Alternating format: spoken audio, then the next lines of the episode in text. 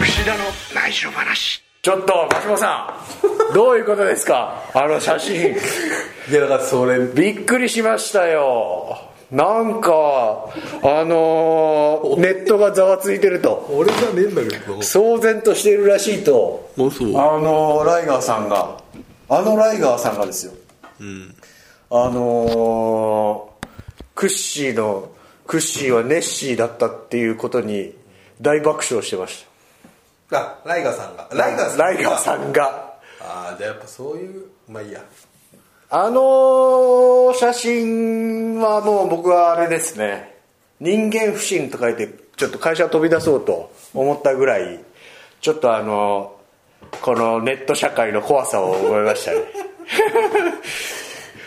あのなんで僕だけパンツ一丁なんだっていう写真がですいねやななんんとかあの ROH あー遠征終了まあ後これね櫛田選手のブログにね今載ってますけどはい、これあのーあれなんですよねライガーさんの一声で試合後集まってみんなで撮ろうっつってでそれをちょっと会社に送って載せてもらおうということでで僕本当に試合終わって意気ぜいぜいのまま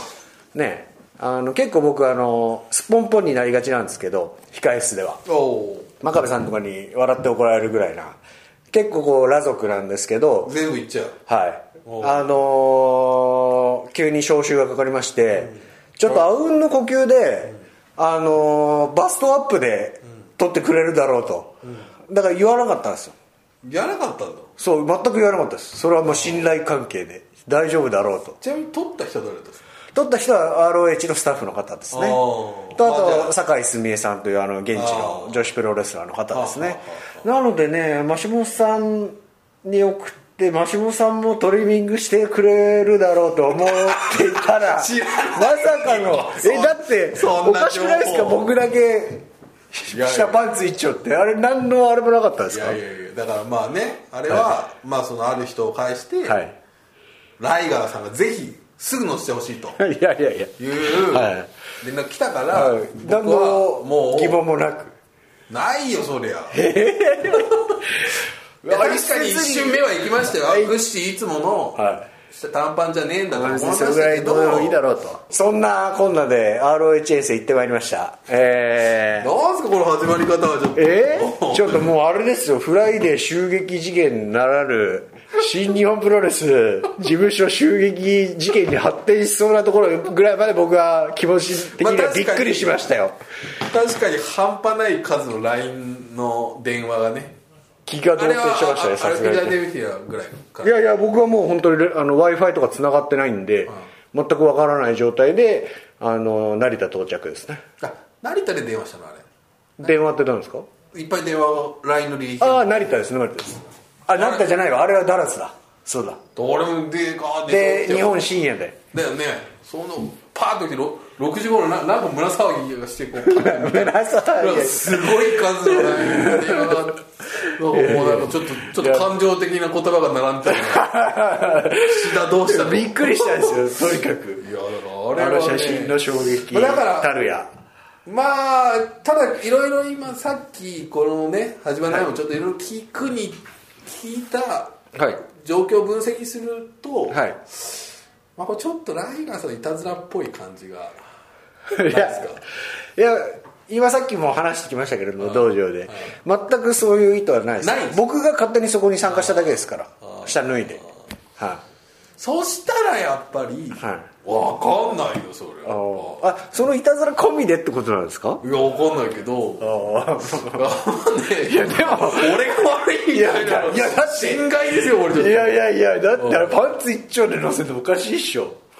でも大体パンツいっちゃうのねお仕事だからまあそうそう言われるとそうなんですけどただ、まあ、確かにいつもと違うなとは まあいいですけどね思うんですえよーもういやいや ROHS が丸ごとあの写真持ってかれたといすうごいなんかまあまあそういうね責められているやいやいやいや僕もハートブレイクでしたなんかそんないやいやいやいや朝びっくりしましたよなん本で当俺に目が覚めましたあれでね時差ボケが治ったようなもんですよ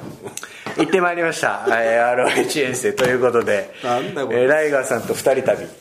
あ、はい、そっかあ今日はじゃああの激語りスペシャルはああアロイということで、はい、あのニューヨークとフィラデルフィアえーとそうですニューヨークとフィラデルフィア2試合してきましてはいはいはいちょうど帰ってきたところですとはいはいはい、でも、あのー、1つ目は6人タッグトーナメントの決勝だったんですけど、 6人タッグあああのこの間行ったあの山がどのぐらいあるかわからない6人タッグそうですね、はい、こでれパートナー一が体変わっていると、えっ、と櫛田選手 J ホワイト ACH でだったけ1ど回戦、2回戦勝ち進んだんですけれども、はいはいはちょっとあのトラブルがあったようで、おトラブル ACH 選手とがあの当日来なくて、その代当わりに日。来ないあ分かんないその辺は全然詳しい話はまあわ分かんないけ理ど、由をまあ、とにかくいらっしゃらなかったはい、いらっしゃらなか ったとそうです丁寧に言うとねそうですそうですあー ACH 選手がいらっしゃらなくていらっしゃらないので代わりにリオ・ラッシュ選手がはいらっしゃいました、いらっしゃいましたあ のー RH 今売り出し中のヤングライオン的なそうですねちょっとまだはいまだ前座前線で息頑張のってるいい、はい、感じでちすょねっとルックスもねいい感じの、はい、で対戦相手があのキングダムというですねマリア様亡きお新しいキングダムそうですね、はいはいえーマット・ターバはいはいンは一人いる残りで、マット・ターバンが新しいエースというかそうですねあれなんボスとなってあー、えー新しい選手を連れてきてでそれが、えー ROH 世界6人タッグ初代王座決定戦とおいうことでペーパービューおーメンバービューしましたはいはいはあれ真島さん行かれましたかねあのニューヨークのいはい、はい、あそこ行きたい会場は行ったことないですねあそあそこはこ行きたいんだよねあれすごいあのレスラーのクライマックスで使うってとこですよねああそうですそうですそうです、ね、はいあのこう円形のちょっとすごいあの会場使用量の高い聞くところによると高あいられしくて結構ニューヨークのど真ん中ど真中ん中ですちょうど真ん中もう渋谷の本当変な話109とかちょっそとんなうんもうそう本当それぐらいだなってあれライブとか結構盛んに行われてるとこですよね、はいやってると思いますビースティーボーイズとかやってますもんねよくあの伝統的な会場でやれましてでその次の次の日は、えー、と元 ECW アリーナあとーいうねもうもうな僕も自身も何回も試合してますけれども、えー今20003000アリーナという名前となってますけれども、だいぶあの真島さんが行かれた時よりもリニューアルされてまたリフォームされてすごい綺麗になってました、去年のね僕5月に行った以来ですけど、はい、トイレがあの、はいはいはいね、座敷が2つ3つあるのに仕切りがないっていう、はいはいはいはいお大きい方するときにも丸見えっていう状況だったんですけどちゃんと仕切りもついてあーあのなんか ECW みたいなのがトイレに書いてあるんですよねあれなくなったいやトイレは行かなかったなそこはお客さあんのれところ僕だあかられ一番感動しました、はいはい ECW にここは残ってんだまあでもあのフォール・オブ・フェイマーでこう垂れ幕ああのハードコアのレジェンドサーブーとかテリー・ファックとかそういうのは依然と残されてましてそこでもねあのそこが ROH 年内最終興行だったんですよねあもう年内最終なんだそうです全部早いですよね店じま TV テーピングでああ、え4週撮りしまして、えー最終週のメインイベントですよ櫛田対オスプレイ対ドラゴンリードおここのスリーウェイでれはいいカードですねホーリーシットちゃんと起こしてきましたよそれ見たいなそれシニアプレスワールドのとこだけ直せないしかも、ROH の最終興行を締めるという櫛そう田でがすねしかもメインイベント ROH の純粋な人が一人もいないってすごいですねああそうでですねもあれかオスプレイ今アメリカでまあはオスプレイはそうですね ROH 契約になったんですかねはいそうですねもうだからこれが結構俺見たいよ僕的には今年お5本の指に入るぐらいおう、あのいーい試合大きな仕事というかですねやり遂げた感がありましたね終わった後にすみません僕、その辺のあれをちょっとよくカードは知ったんですけど、はい結末的に結末僕がオスプレイを、下してえーフォール勝ちですねああちこなみれに6人タッグの方は6人タッグの方はえー、っとですね、え3人の合体技向こうのキングダムのはいキングダムの合体技パワーボムとカーズ掛けをこう3人でやるみたいなので、えーリオ・ラッシュ選手がああやっぱりね負けてしまいましたねはいあそうじゃあもう最後本当に締めくくったんだ締めくくりましたねでもその試合順とかもし全然知らなくてですねあの当日決められるのでまあでもテレビテーピングだからまあこういわゆる4回撮りみたいなそういう4やつ回ねメインイベントがあるってことですねはいはい要はででもも4回の最最後のケツをメインイベントででも行ってる人にとっちゃ関係ないですもんね関係ないですその場のメインが櫛田選手で長い興行になるんですよ4時間長いねでもねうんアメリカのファンの人はね全然疲れないんですよねテンションそのままであれですよね一回こうその日、まあ、3試合ずつぐらいで一回ずつ区切るじゃないですかはいでいわ終わるとあ一番最初に「ROH 来たぜイエーイ!」みたいなやつを、みんなお客さんがババババババってやつあれを4回やるんですそうですあれを4回オープニングから始まってあれでも本当にあのドラゴンリーとねあー初めて対戦したりとかすごいね いやそのカ新ード鮮すごいよね日本でもやってほしいスリーウのェイであのー、なんだね ROH これ結構ね、あのーなかなかタイトル戦線に絡んでなかったんですけど、まあ、6人タッグはやりましたけど、シングルの方なかったので今年最後のねあのそういうかましができたのでああ来年これ大きくつながりましたねこれ今ねカイル・オライリーがねシングルの世界アダム・コールを破ってシングルヘビー級チャンピオンになりましたんであれすごいねちょっとこれは僕の挑戦の面も出てきたかな確かという部分もありでもう一つ TV 選手権っていうのもあるんですよあーそれはマママーティー・スコールスカールっていうですねあのオースプレイのライバルあーヨーロッパのイギリス系のはいそれもいいですかいい選手ですねすごいいい選手ですねなんでこうそのどっちにも挑戦の目が出てきたかなと個人的には思ってますね TV 来年には向け今て年は石井さんが持ってたりああ持ってましたねあのボディキャッ確かにシュが持ってたりしたんですね来ましたねついにこう ROH に上がって結構こう苦節何年っていう時間を経てたんで結構こうそのニューヨークの大会でカイロ・オライリー取ったんですけどメインで結構ニこうューヨークのメインねそうですだから僕もすごいファイナルバトルっていう年間最大の、えーペーパービューでちょっとねお客さんもすごいこうなんていうんですか感動的なああいいもん見れたというか初めてこう世界チャンピオンが誕生した瞬間っていう感じで光相撲も総立ちで拍手で迎えられましたねでも壮絶な試合で本当画鋲も出てきたりとかあーじゃあハードコアだもううん反則サイトはない試合だったのかなはあもう壮絶な試合でしたねこれちょっと ROH の、あのー世界王者ってこう、どっちかというとこうちょっと JD さんとか、はいアダム・コールンとかちょっとこうスニーキーなタイプがね続いてましたね続いてたけどで、はいこれちょっと新鮮なね感じありますよね、ちょっとねそうですねであのー世界タッグの方はあのーヤングバックスとブリスコスがやってたんですね、でそれもまたものすごい試合でヤングバックスが勝ったんですけどだからね、あのー日本ではブリスコスがヘビー級のチャンピオンなわけじゃないですかヘビー級のタッグのチャンピオンだったはいはいそうですねね一回アダム・ジビ取りましたねタッグねでヤングバックスともやったんですよねでそれが逆転しちゃったんですよヤングバックスはジュニアタッグのチャンピオンはいなのに勝っちゃったと、もう本当関係階級関係ない文句のつきようのない勝利でしたね僕から見見たらなのでこれはね来年大きく動くというかですね確かにオライリーが取ったって結構大きいですね象徴的な話ですねちょっとあそうですかそうじゃないですかかやっぱジュニアでねやってきてあーまあなる階ほど級変えたとはいえはいはいはいはいね、これやっぱ櫛田選いや手嬉しいです本当嬉しいねライバルっていう嬉しいし刺激になるし、ね、挑戦したいし、これはねこれはだかまあらまもう ROH での戦いっていうのもまた来年以降、あ、ROH ってすごいですねすごいっていうかこうなんかあまりにも今連動感が強いから、しかも CMLL とも連動してるじゃんはいもうなんか本当に第二新日本プロレスって言ったらちょっと失礼なんだけどああまあだからまた全然違うリング世界がだ続いてますよね、なんか本当地続きじゃないですか、もうそれこそ登場本人物が当櫛田と重心サンダーライガーがね出場するっつっても、そんなにこう驚きじゃない普通というかねあオライリー来たんだとかそういう感じのねそうですねその選手の行き来っていうのものすごい激しいですから今、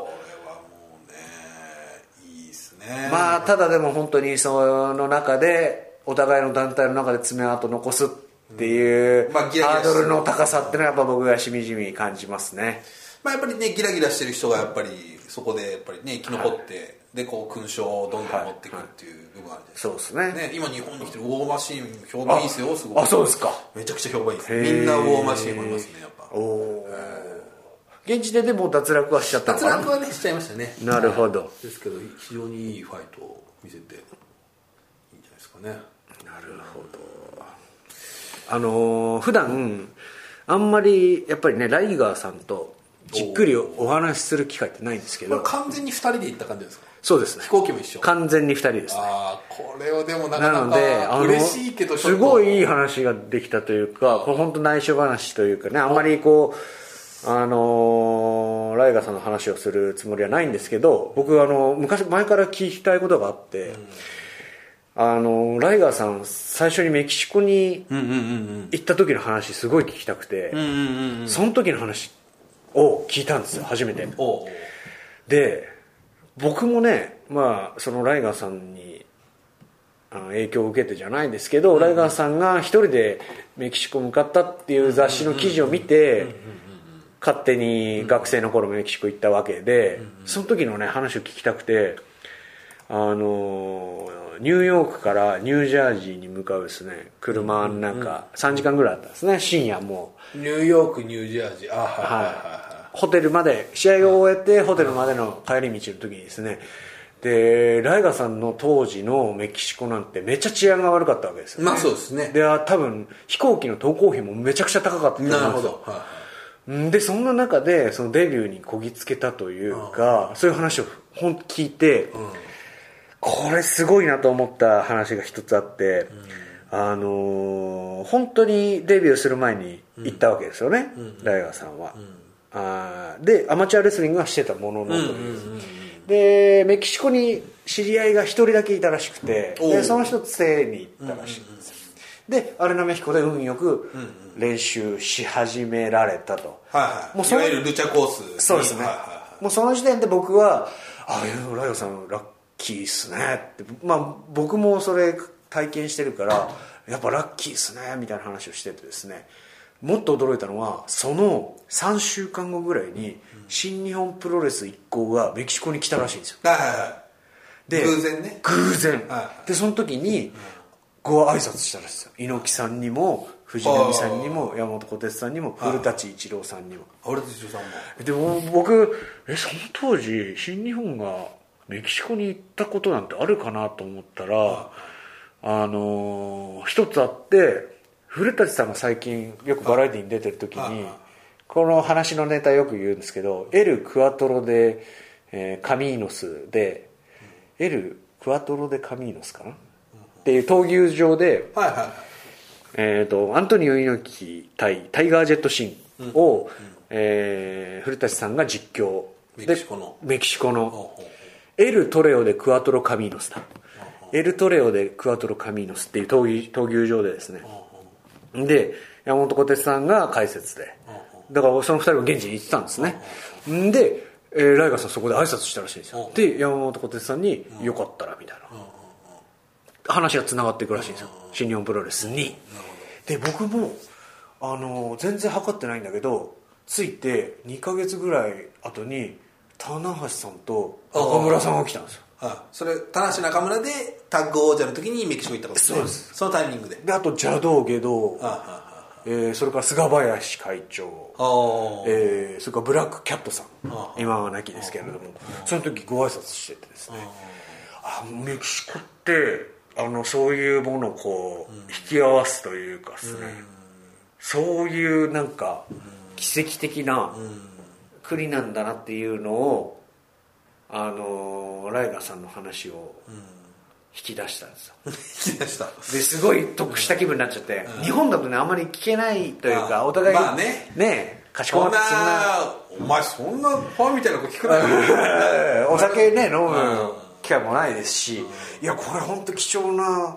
こと聞けたなと思ってですね、あのあと今のですね今道場にすごく新弟子が多くてですね、そので今金光、えー、カートっていうヤムライオンとか行ってですねでこれからねあのその第一試合とはみたいな、ライガーさんの頃の第一試合とは、ライガーさんの頃のヤングライオンとはみたいな、うん話をすごい聞いてですね僕がいわゆる虎鉄イズムうーんもうちょっとあれかもうそうですね山山本本さんだ小鉄さんの話もとちょっと虎鉄さん全盛中感じまだあのーちょっと僕はやっぱりわーっと思ったのはやっぱ高田さんだったりとかあー佐野さんだったりとか佐野ね僕もねああのー可愛がってもらいましたんで、そういう話が出てくるとですねわあと思ってですねあそうだよねすごくこう歴史を感じられたってまあさそれを聞いたのがですねこの海外2人旅男2人旅で聞けたってのはすごい貴重なあれだったなと思ってであ NPC 撮っとけよかったはいえ撮っとけよかったね何をですかレコーダーでこうレコーダーでいやいやいやいやそれはもう本当にあれですよでも今の話で思いましたけどでも確かでも新日本プロレスのメキシコ遠征って僕ちゃんと調べてないんですけどあんまりないですかほぼそのぐらいの感じするけどね、つまりその誰かが行くっていうのはあるだろうけど、そのなんていうかあの海外遠征で、は猪木さんクラスとかはないっすよ、ね、要するになんていうか興行を打ちに行ったっていうことだね、はいはいもしかしたら予備屋の人はいたかもしれないけど、そう UWA っていう団体に当時はいはいはいはい提携してたんでそっちに行ったみたいですねなかなかないからすごい千載一遇がの本当にこう星の巡り合わせみたいなすげえ感じでチャンスですよね多分その後のし調べてももううもうない何年かなうん10年レベルとかないんじゃない、ね、いだなと思って、ですぐそれも山本さんと会って「お前ここじゃなくいてや新日本来い」ってそうなんですよすげえなと思ってですねいやーナムコであれですよ田中小松もいてですね J ホワイトもいましたですおね僕から一個聞いていいですか、はい田中小松は、はい天ぷらボーイズですか天ぷらボーイズですねもう天ぷらボーイズとして活動してるんですかで活動してますそういう名称でリングアナウンスされてますしそれは天ぷらボーイズの小松さんの中でやってるのそれといもや天天とプラみたいないや天ぷらボーイズというタッグチーム名で、えー田中が翔、あ翔えー小松が、えーなんだっけな洋平陽よ やおみたいな陽あ YO 陽と翔いいね陽ああそうなんだでそこの情報がなかったですよねそうですねあんまり試合そもの風神雷神のね時ははい、やれてないというかですねあ今もはいはいはいなかなか ROH もね月2回とか3回ですよねですよねプラだかスらそのインディー団体であの何試合やってるか分かりませんけれどもまあでもこのなんか考える時間といういかや退屈な時間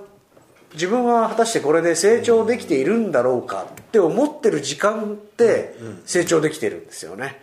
いや僕はねその去年の5月にそのアメリカ行かせてもらった時に、はい今は亡き誰でしたっ渡辺隆明選 手と話した時ゲにイイービルですね現イベの時に試合が全然できませんとあなるほどですごいインインディーの方出てるとかすごい悩んでたんですよねあの時あそうですかでもそれがね今もうああいうふうに花開いてるわけだから多分そういう時間がレスラーにとっては大事な時間なんです多分本当に大事な時自間分をねどういうふうには作り上げていこうかっていうね、こう模索する時間そうですよねその時間はありました僕はですねま ああでもカナのーダの時とかあったか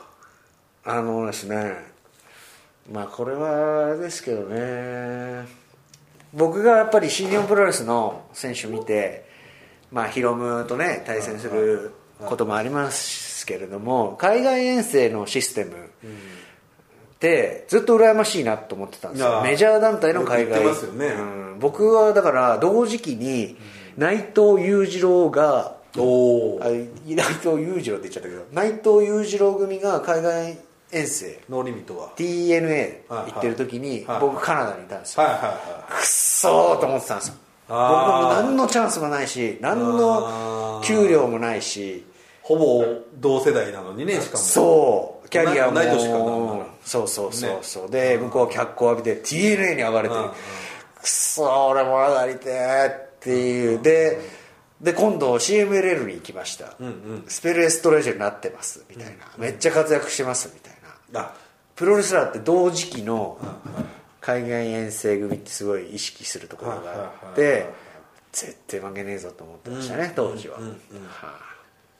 そうですね内藤さんってなんか佐山さん以来のなんかすごいビッグイベントのメインをね締めたみたいな聞きますよねなんかえなんかそういうああそのマスカラコントラってことじゃないですかかなわかんないまあただね僕から言わすとねそれ日曜日なんですよ私は金曜日のメインを張ってるんですよまあねもうあれじゃないよもうあれじゃないよこれ太一さんとかもねやってますけどねいやきあれも日曜日ですから日曜日やっぱ金曜日がないんです金曜日じゃないと金曜日メイン認めないとそう認められない聞いたな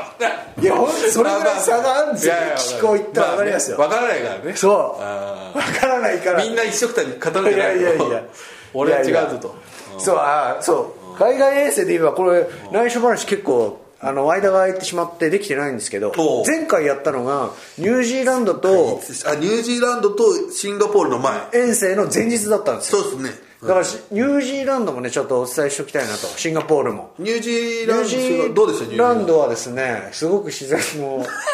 大きな普通だなあの国でですね何が美味しいですかやっぱビーフとかが美味しいですかうーんと食事はどういう感じやっぱアメリカっぽい感じですかあこれいい話だな多国籍なんですよねニュージーランドニュージーランド、へーあの移民の国というかですねだからチャイニーズレストラン、えー日本食ももちろんありますし、あのーサモア系の人たちもいますおー英語系もいますでちょうどね出発の日にオバマうんさんじゃなくてトランプがさ勝んがった選手選挙で勝った日だったんですよ、はいはいはで僕らが着いた翌々日ぐらいにニュースが出て、あのアメリカ国民、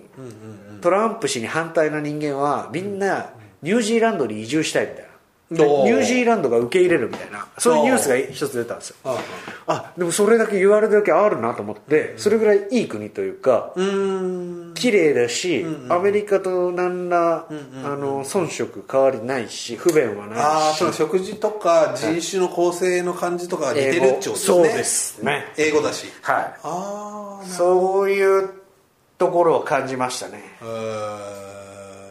だからね僕しょ一番最初に入ったねチャイニーズレストランで空心菜炒めを頼んだんですけど、それがねすげえ2500円ぐらい取られたのがびっくりしましたね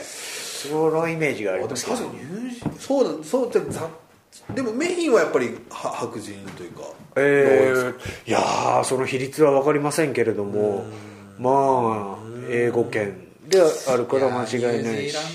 なかなか行けないですからねそうそうそう思って多分ね、次があるかもまあちょっと今回見てないですけど、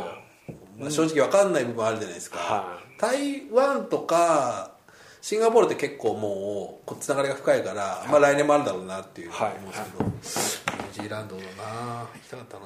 でえっ、とそこでもフィンレイとおえーボビー・フィッシュとスリーウェイやったんですね、はいカイロライニーがその時ちょっと体調そう悪でいす体調不良ででスリーウェイでやったんですねでその時はボビー・フィッシュが、えーフィンレイに勝ったんですね、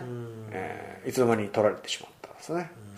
うん、で会場もすごい広い会場で、えー舞台演出もすごくてへえなんか WWE とかもそんなに頻繁には来ないなん土か地らこしのく間て今あの NXT が来たじゃないですかはなんか NXT をオーストラリアニュージーランドあし違う日本オーストラリアニュージーランドで回るみたいないいや違ったかな確かニュージーランドはや行くのをやめたってあいうやめたんだ話を橋爪さんがしてましたねあそうですか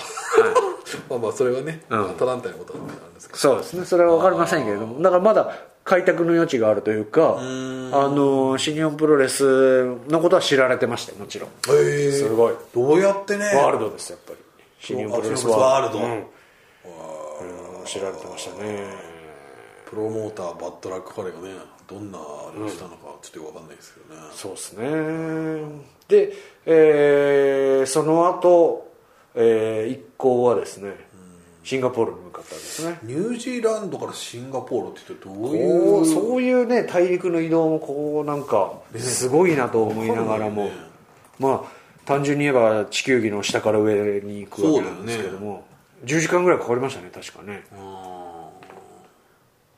シンガポールのまああのアリーナベイサウンズーに泊まったんだっけホテルに泊まりまあしれてすごいでしょまあ泊まった各選手がもうみんな先っぷりがあのー写真を撮るという あのまるであの東京ドームホテルに泊まっ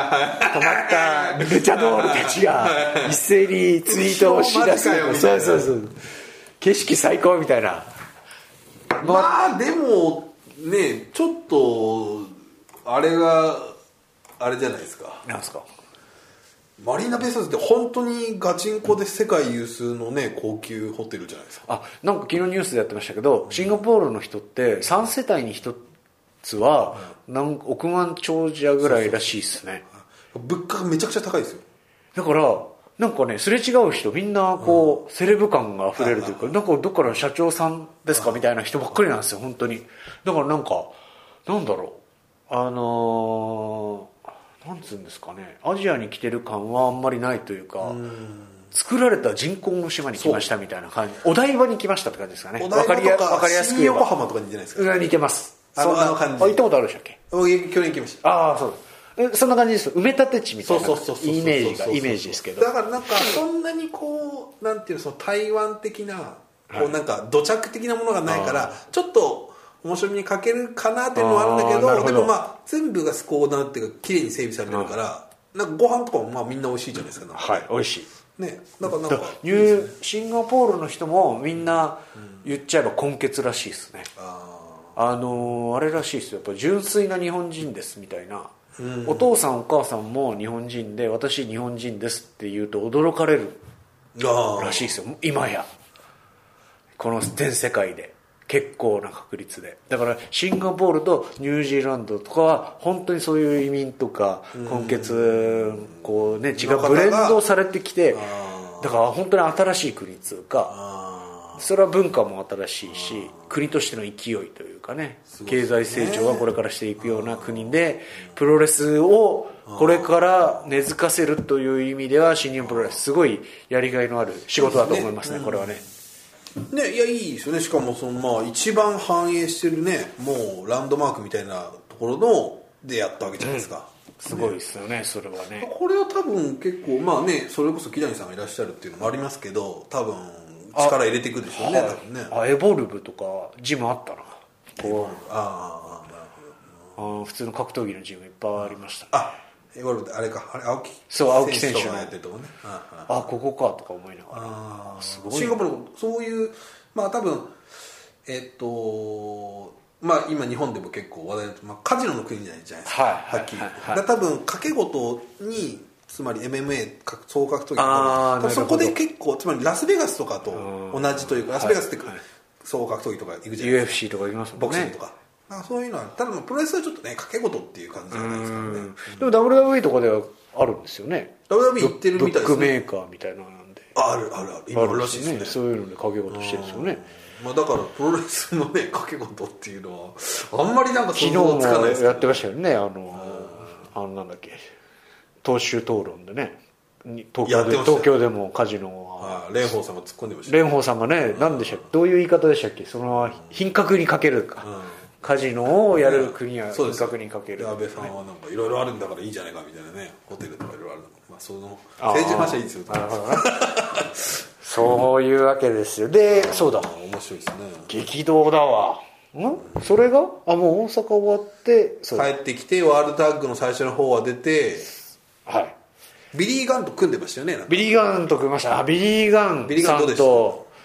ビリー・ガンさんはビリーガンさんさんはもでかいっすねでかいっすねほんとでかいであのコンディションの良さ53歳ですかまあこれはねちょっと考え方あるあやっぱその WWE の90年代から2000年代のトップの張ってた人っていう、やっぱそれこそ品格があるじゃないけど、はいはい、そうですねジェントルマン的こうなこう空気がちょっとありますね控室とかも空気確かあに控室とかもあありますいいねですかやっぱり移動中とかもやっぱありますね食事中とかも何回か一緒になりましたけどもちょっとやっぱりあの周りから慕われるというかああの多分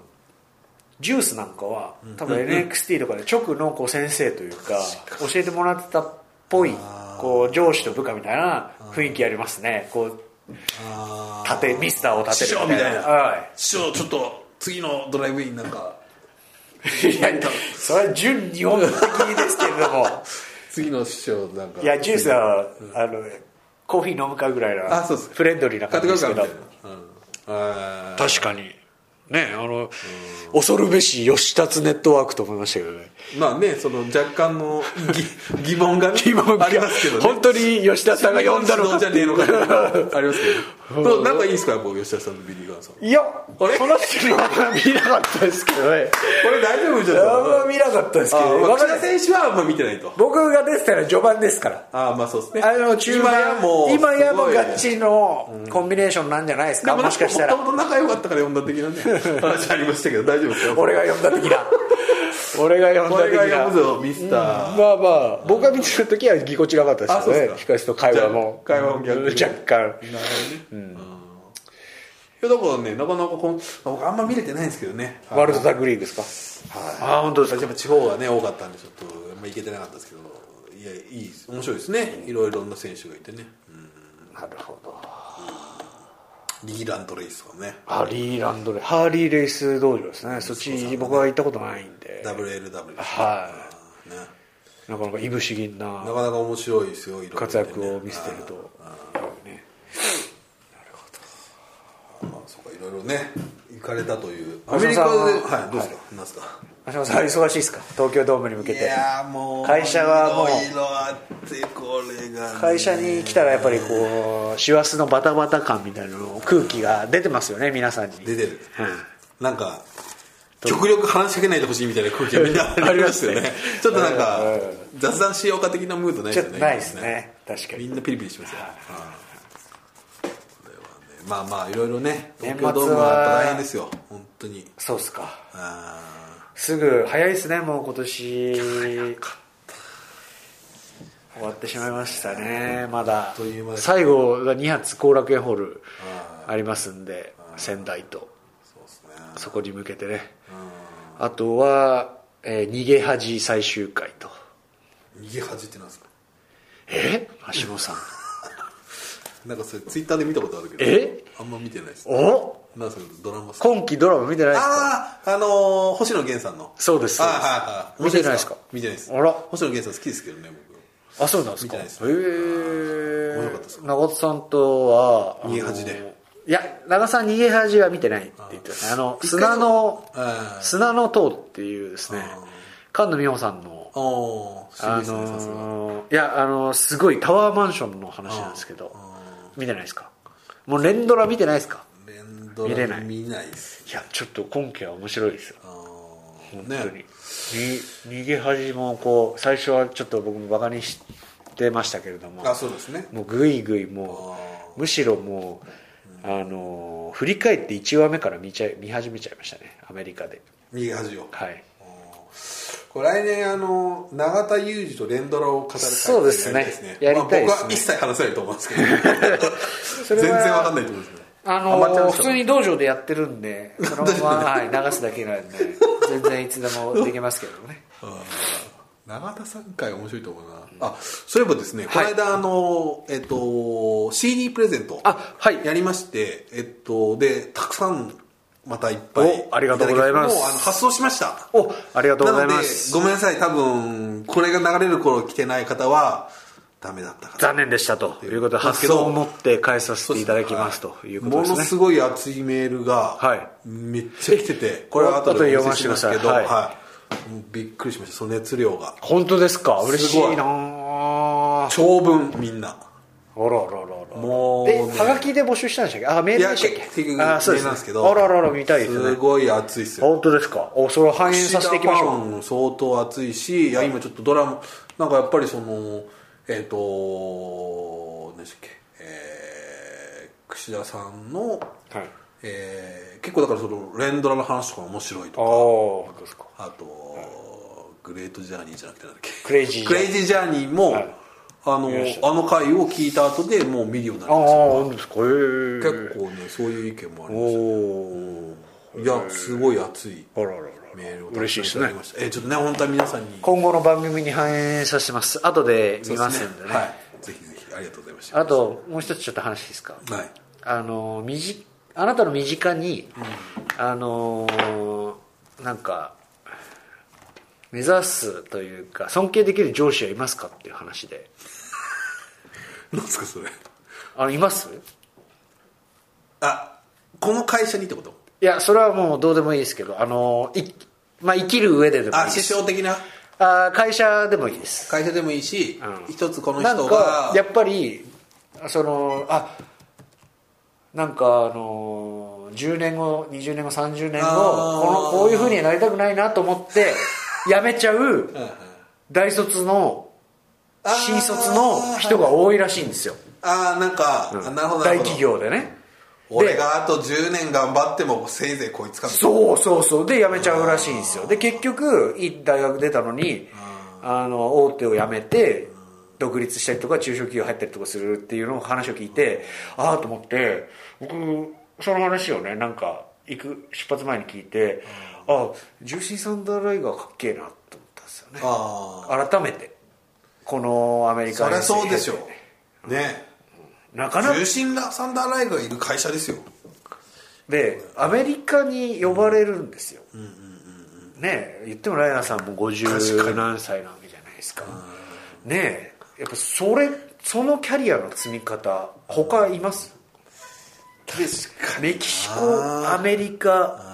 えー国問わずじゃないですかヨーロッパ問わずこれねねアメリカだけのね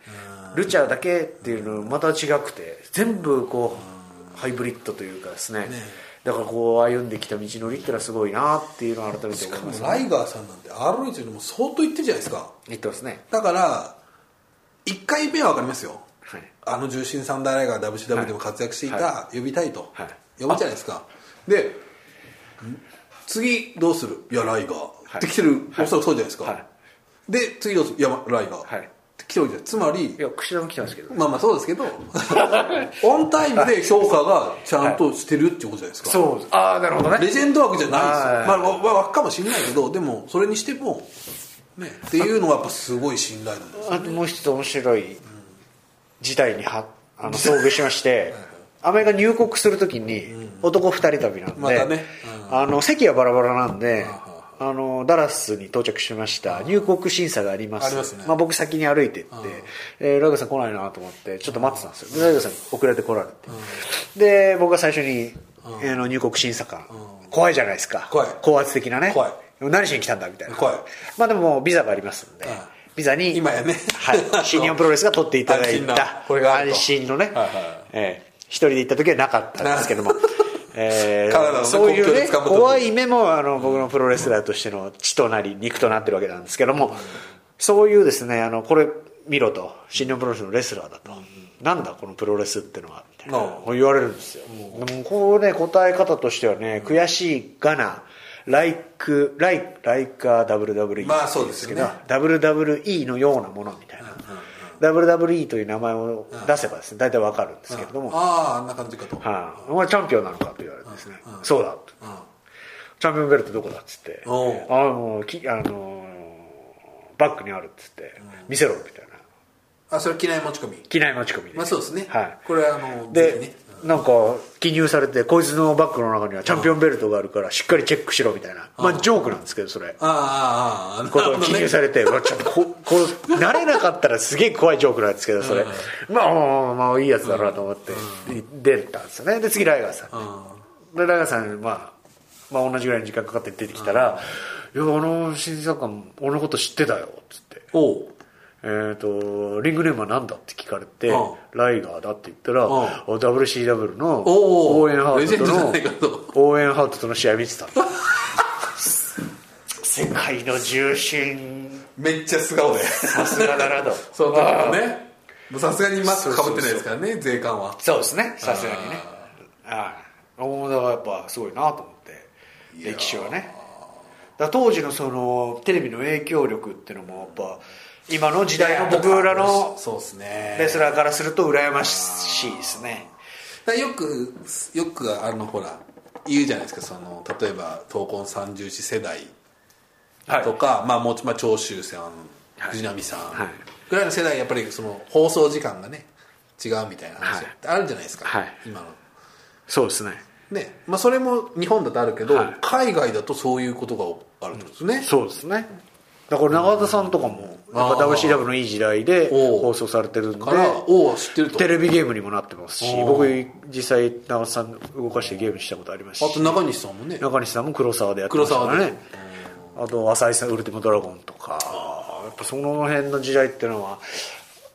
ROH も今はテレビでやってるんですけどねそういうのが何年後かこう花開くということを願ってですねまあねまたちょっと時代がねいろいろ違いますから、ね、あとネットの凄さもきっとあの僕らが10年後20年後になった時にねもっと簡単に見れるっちゃ見れるわけでそうですねまあわだからその分かんないですけどね影響力の違い今この2016年ってここまで来てるわけじゃないですかあと例えば10年後とかになったら確実に今の環境がもっと良くなってるわけじゃないですかネット環境ですかネット環境なりその動画配信状況なりはいはいそうですね今でさえこんなスマホとかで動画とか見れちゃう、うんすごいですねまあわでも w i f i があった方がいいよねみたいな感じだけど、はいきっともう w i f i なんかいらないよねみたいなうん w i f i もう街中に飛関んで係るねえでしょよみみたたいいな、な、ねはいそうしたらもうやばいっすよもう絶対こっちの方が強くなってくると思うんですよああまあテレビ見なくなっちゃいますテレビよとか見ないでしねょ本当にねテレビの人は大変だとかって言いますけどねそうですだからあのこうやってライブで試合ができるっていうのは強いんですよね歌歌ったりとかそうですね人と人でこうねライブができるっていネう喜びットもあるけどライブがあるとああちゃんとねそうそうそうそうそういうのはやっぱり今やっぱ CD とかね最近売れないけどやっぱライブの動員がどんどんみんなねライ増えてきてるっていう T シャツ売ってっていうねニューヨークに今 CD 屋さんないっていう噂ですね HMV とか潰れちゃったんですかねい一個もないらしいです、ニューヨークえそれすごくないですかつまりレコード屋さんとかあるんですよそのコレクター向けの、はいいわゆるそマニア向けののタワーレコード多分ないんですよえもしかしたらないかもっていう話聞きましたよこのあ間ーニューヨークにも全部なくなったってへえ時代だなもうダウンロード怖い怖いです僕は今回の旅ケツメイシケツメポリス10をですねダウンロードしてきましてなるほどケツメイシさんはそんなに思い入れないですかうんそうですねないですね、はい僕はめちゃくちゃあったですねこれちょっと話いいですかはあの「手紙」っていう曲があるんですけいどどう知ってます知らないですちょっかとわかんないですね10年前に「手紙未来」って曲が出たんですけど、おお10年前はいあの2006年ぐらいですかはい10年後の自分に向けてのおお歌なんですよ、はいはいお前は今ちゃんと頑張れてるから、はいはいはいで今回の「ケツのポリス展」に「手紙これから」っていうおおまあその10年後の回答みたいなアンサーソングがアンサーソングがあるんこでれいすいよ話じゃないですかあすで僕その10年前デビューした年なんですよほうほうほうメキシコ行ってた時にそれずっと毎日聞いてたんですよあーなるほ10年後俺何やってんだろうあとあちゃんと食えてんのかなとなる夢ほ夢は終えてるのかどおおいいじゃないですかとまだ終えてるぞっていうのもそのこれからの歌の中に入ってて本当こうなんつうんですかね並走している感があちょっとこう結論結明師さんにはあってああそういうのないですか並走してるアーティストってなんかこう自分も頑張れるみたいなちょっとすぐはわかんないあそうですかなんかあるけどそれも本当にね勇気づけられるいい話ですね、はいそれはねだからそれはファンはよりこうね思い入れが深くなりますよね来年はあのライブ見に行きたいなと、うんもう10年だったらまた別の曲そうですねでちょうど33歳とかでで月面師さんも大田区に住んでる方がいるんですよおりょうさんっていうで蒲ね田言っといたらなんか蒲田を飲み歩いているというですね、えー情報もありますので、プロはレい、ス好きという情報は入ってないです入ってないです ねそれは東京ドームのゲストっていう情報は入ってないです入ってないでねすよね入ってないあアミューズパワーでーあーまあねアミューズではないスーパーはまあまあアミューズではないですそれはちょっとわかんないですはいいやいやいやというわけですね年も迫ってきましたはい年のあ瀬れも迫ってまいりましはた、ねちょっと迫ってますけど、はいあれはちょっとやっぱ東京ドームはに向けてはまだいいですか東京ドームもう一回ぐらい年内やりますこれそうですね前哨戦ができればいいんですけども姿を現せば受け立ちますよと、ねちょっとまだカードが発表されないか分からないですけどねどうなんですかねまあただそのななんんとでなしょくう来ないような気がしますよねああな分かるほんどないけどはいはいはい、まあ、その単純に凱旋帰国試合を引き受けられるというこのワクワク感はありますねで僕結構あの期間ありましていろんな凱旋帰国試合を見たんですよ天山さんだったり小島さんだったりお東京ドームワールドでは検索して、はい結構こう厳しいものがあるというか、あのお客さんの反応も当時は薄いですし知らない選手が試合しているということでねまあそうっすよね、だから勝っても地獄負けても地獄みたいな側面があるというかちょっと怖さもあるね凱旋帰国試合なのかなと思いながらまあ僕はね、えーそういう凱旋の仕方してませんので、はいこうなよよくね言うことはそのまあ 櫛田選手はねもうもちろん負けることは考えてないと思いますけど、その新しい選手ってフィニッシャーをみんなよく分かってないわけじゃないですかおおはいだから勝ってもおうっていうおーことってね、はいはい起こりがち、まあ、よっぽど一発でみんながい誰もがびっくりするようなことがあればあるでしょうけどはいはいなかなかそういうのはね難しいと思いますそれはデビュー戦まあ再デビュー戦みたいなもんですからねこれ、そうですね、難しいと思いますよそうね狭山タイガーとかは一発で心を掴んだわけですけどちょっとあの ROH で僕試し切おりしてきたんですけど新必殺技まあ内緒ですねあそうまあ内緒言っちゃってるけど、まあ内緒ですねあんま情報は出ない出てないと思うんでテレビテーピングなんでねおまあこれは見れる方は見ていただければあそうですか、はいそれはフィニッシャー系のまあまあそれは何も言わないですまあただ一つここの内緒話で言っとくべきことは、まあね3年も外海外遠征行って華々しく海外遠凱旋局試合を東京ドームですると、しかもいきなりのタイトルマッチだと、ここで勝つ、負ける、この新日本プロレスの出世コースですよね、うんそうですね、マックスを食らえだ と、はいはいはい、はいはいまあ新日本プロレ知スっ、たことないとええうん知ったこっちゃないぞとうんうんいう気持ちではい叩き潰します、まあでも確かおっしゃる通りこれレインメーカー以来のね、ここまでの会社バックアップってなかなかないですよねおおーもうね東京ドームで試合ができるっていうのはそもそもねそもそももう現状新日本プロレスの中でもシングルマッチですよましてや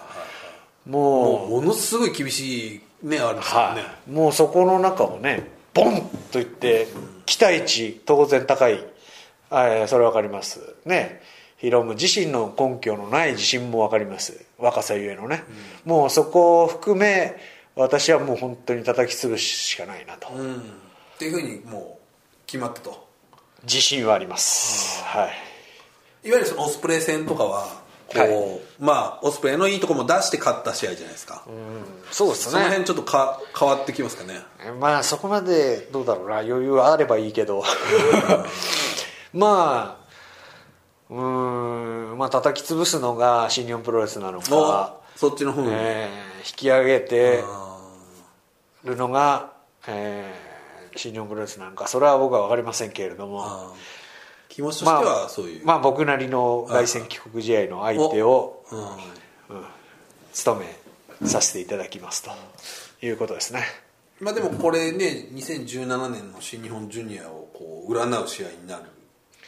じゃないですそうですね一つねか一つね新しいねベクトルを見せられるかなと思います、まあ言うてもやっぱり2016年こう完全に櫛田の年だったと思うんですよはいはいに新日本ジュニアははいそこをね、はいと2017年も櫛田の年なのか、はい